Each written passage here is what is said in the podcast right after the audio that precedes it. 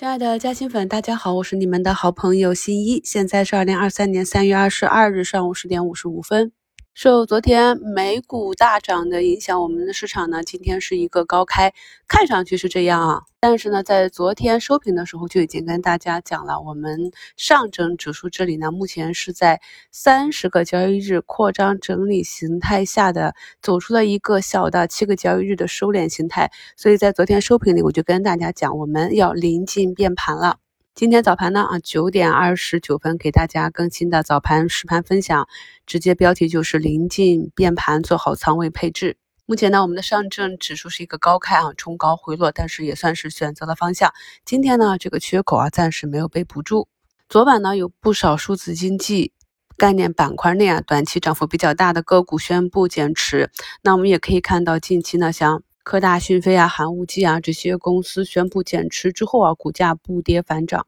像寒武纪啊，这个目前还亏损十几个亿的公司，也是一路呢从四五十块涨出了三倍的这样一个涨幅。在去年七八月的年终策略会和我们西米的视频直播课里面，我就跟大家分析过这个赛道。不管是硬科技还是泛科技，无论是从新能源汽车的数字化，还是我们中国弯道超车的 AI，都逃不过最核心的算力啊。那么我们目前市场上总共三家，就是地平线、黑芝麻和寒武纪。所以呢，资金在 A 股市场上可以选择的公司就只有这一家。虽然说呢，整个市场氛围呢还是啊百分之九十多都是由英伟达占领，寒武纪呢目前只是百分之四左右。但是大家也看到了这个背后逻辑的力量、趋势的力量。昨晚呢，大股东又再一次。火上浇油啊！把原本回购价格的一百零五的上限提到了一百五，那么股价呢，今天就创出一百五十五点五五的这样一个短期的高点啊，真的是下跌不言底，上涨不言顶。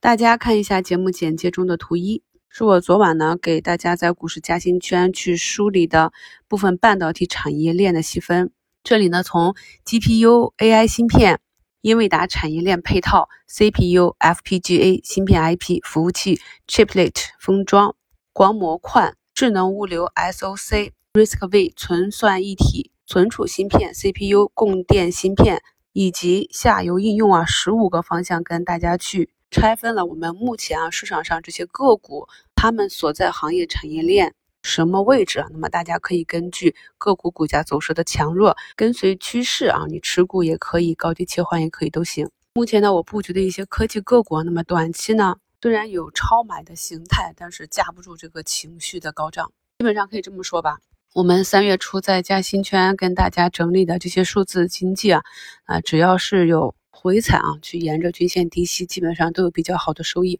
我刚才统计了一下，三月份呢。板块内的个股呢，基本的平均涨幅呢都有十几二十个点，优秀的呢能达到三五十个点，所以这就是你把握住了核心的主线，短期呢跟得上市场的节奏。但是在这个过程中啊，当股价达到了你的预期目标，你进行仓位的兑现的时候呢，这叫左侧兑现。右侧兑现呢，在我们去年十二月二十三日啊有讲这个操作口诀，那在二零二一年七月份的视频课程里呢，也有讲卖点课程。所以呢，就跟我昨天跟大家讲的底部建仓一样，我们在建仓的时候呢，可以分为底部左侧加底部右侧建仓，在兑现的时候呢，也可以以股价短期的啊顶部区域的左侧加右侧兑现，这样呢能够保证在主升浪结束之前，你不至于把全部的仓位卖飞。通过近期呢在评论区跟大家的交流，越来越多的加息粉看盘的基础知识也是越来越扎实了。比如有的朋友就问，昨天尤克德是不是走出一个放量的红眼睛？那么今天的股价就是来下杀到两三个点呢，直接拉到了十个点左右。我们呢有了行业和公司逻辑底层的基础之后，再来结合这些看盘技术，再来理解这些情绪周期，就能够帮助我们更好的把握市场行情。上周呢，有朋友说啊，这个数字经济这些个股已经短期涨得比较高了。那么在本周的一周展望里，我也跟大家举了一个一个主板的数字安全、网络安全的一个个股的案例。那么从日线级别来讲，股价已经翻倍，走的是比较高了。但是从月线级别来看，啊才是底部的三连阳刚刚启动。所以呢，大家也可以看到，像这种个股呢，总结过去的股价运行的规律啊，那么这两天股价回踩到十日线。就有止跌企稳的迹象，这部分呢，大家可以参照趋势股上车啊，滚动建仓的方式去逐步的介入。相关的课程呢，都给大家贴到本节目的节目简介中。消费电子这里啊，漫步者呢是再次封上涨停，沪电股份呢也是沿着三均啊强势上涨。我们观察一下市场在进行一个资金的高低切换的时候，并不是无缝衔接的。那么在底部超跌的板块呢？通常是由啊板块内的一两个个股打出一个放量涨停作为一个标志，然后呢持续的上涨之后带动其他板块内超跌的个股啊震荡前行。消费电子、医药、医美以及昨天大涨的其他板块，像家居建材这些都是一样的。所以呢从底部起来呢相对来讲是比较震荡的，也是为了清洗底部浮筹啊，方便后期补涨行情的顺利运行。所以其实看各个板块都是。符合我们在细米课程中讲的整个的上涨周期，所以呢，大家在做高低仓位布局的时候呢，有点耐心。主升浪的个股啊，耐心持股，等待趋势结束的信号。那底部呢，刚刚直接企稳的板块和个股呢，就按照自己的